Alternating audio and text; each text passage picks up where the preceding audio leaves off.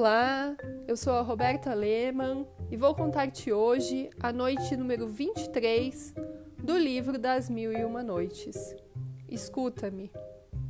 Uma hora antes de amanhecer, Dinazade rogou à sultana, sua irmã, que terminasse a história do jovem rei das quatro Ilhas Negras.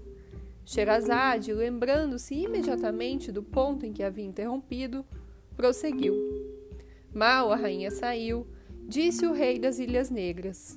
Levantei e me vesti às pressas.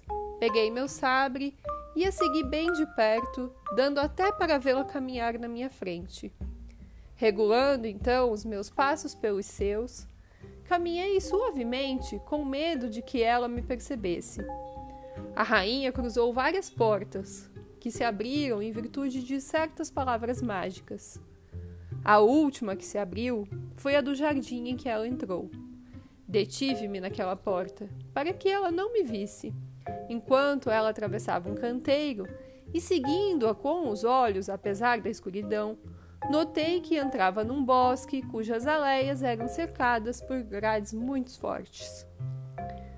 Para lá fui eu por outro caminho, esgueirando-me por trás de uma aleia muito comprida.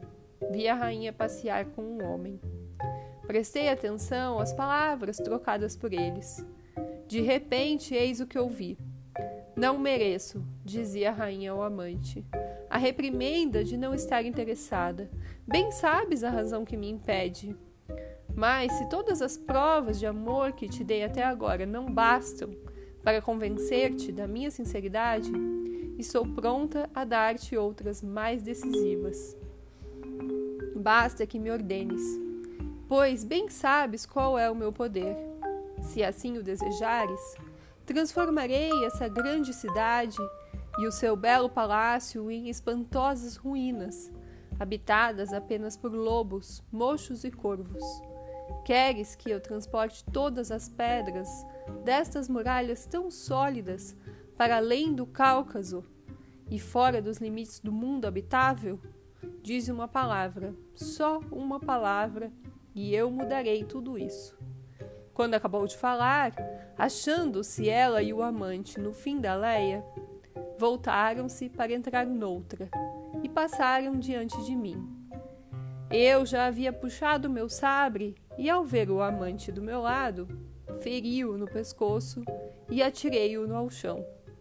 Julguei havê-lo matado, e certo daquilo, retirei-me precipitadamente, sem me dar a conhecer a rainha, que eu queria poupar, por ser minha prima.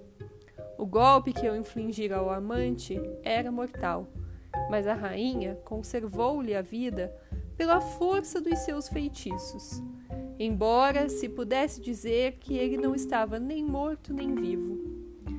Ao atravessar o jardim, para regressar ao palácio, ouvia lamentar-se aos brados, e vendo assim sua dor, congratulei-me por ter-lhe deixado a vida. Quando cheguei aos meus aposentos, deitei-me de novo, satisfeito por ter punido o atrevido que me havia ofendido. Adormeci. Ao despertar no dia seguinte, encontrei a rainha deitada ao meu lado. Sherazade foi obrigada a deter-se. Amanhecia. Meu Deus, irmã querida, disse então Dinazade, como sinto não poderes continuar. Minha irmã, respondeu a sultana, devias ter me acordado antes, a culpa é tua. Repará-la-ei se prover a Deus. Na próxima noite, respondeu Dinazade, pois não duvido que o sultão esteja tão interessado quanto eu no fim dessa linda história e espero que tenha a bondade de deixar-te viver mais um dia.